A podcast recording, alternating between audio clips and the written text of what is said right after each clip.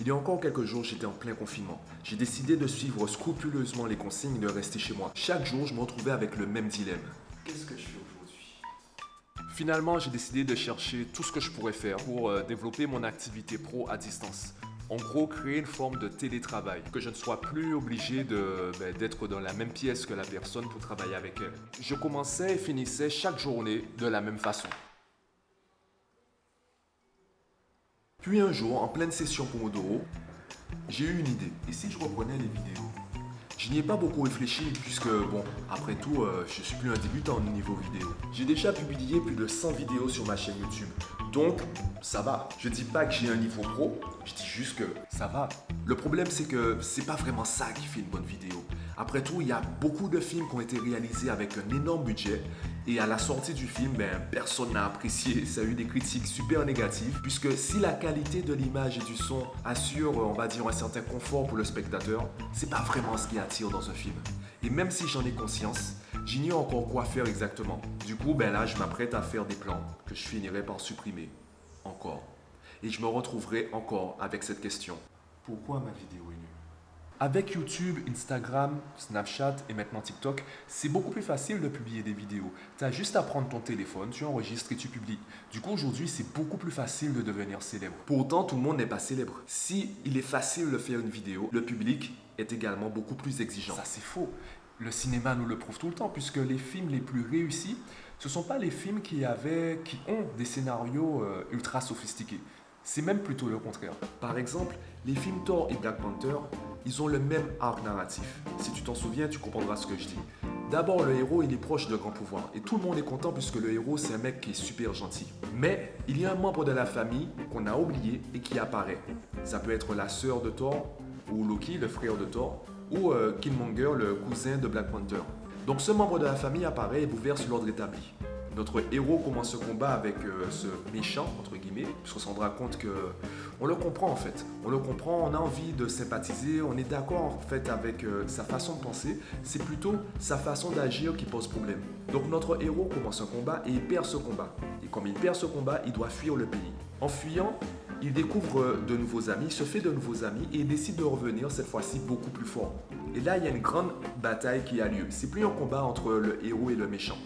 C'est un combat entre deux pays, entre deux façons de penser, pratiquement entre deux peuples.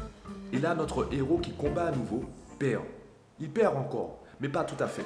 Puisqu'au moment critique, il y a un grand pouvoir qui naît encore en lui. Sa détermination augmente sa force et il finit par gagner le combat. Et encore une fois, tout le monde est content. Fin. Finalement, faire une bonne vidéo, c'est assez simple. Mais ce n'est pas facile puisque même si je comprends le principe, il me faut de la pratique, il me faut échouer quelques fois pour, euh, pour finir par obtenir un résultat assez plaisant. And every good story follows this rule.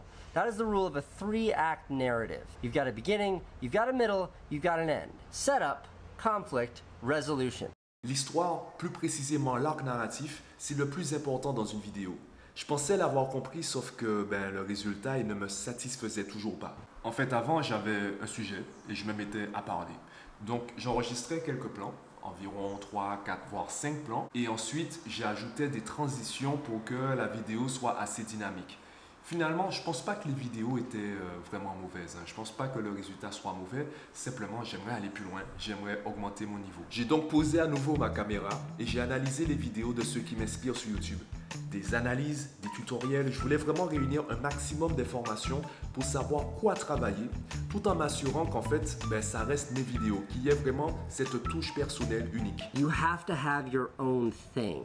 So if you follow this video perfectly and you make the most perfect Casey vlogs, you will have failed before you've begun. They don't want to see your Casey vlogs. They want to see your your vlogs. J'ai trouvé un nouvel intérêt dans la voix off et dans les plans que j'utilisais d'habitude pour les transitions. Évidemment, comme c'était nouveau pour moi, il fallait que je travaille cela. Après avoir recommencé intégralement le script de la vidéo, j'ai décidé de, reprendre la caméra et de faire la vidéo que tu viens de visionner. Donc, si tu m'entends, ça veut dire que tu as regardé toute la vidéo et pour cela, je te remercie. Je te remercie d'être resté jusqu'ici. Je t'invite à me donner ton avis en commentaire pour savoir qu'est-ce que je pourrais améliorer et euh, quelle tendance donner aux prochaines vidéos. Déjà, si tu as apprécié euh, le moment que tu viens de passer. Et je te dis euh, au prochain vlog, qui sera normalement la semaine prochaine. Juste avant de terminer la vidéo, tu l'as peut-être remarqué sur Instagram, Facebook, Twitter ou LinkedIn, je démarre un podcast privé sous la productivité.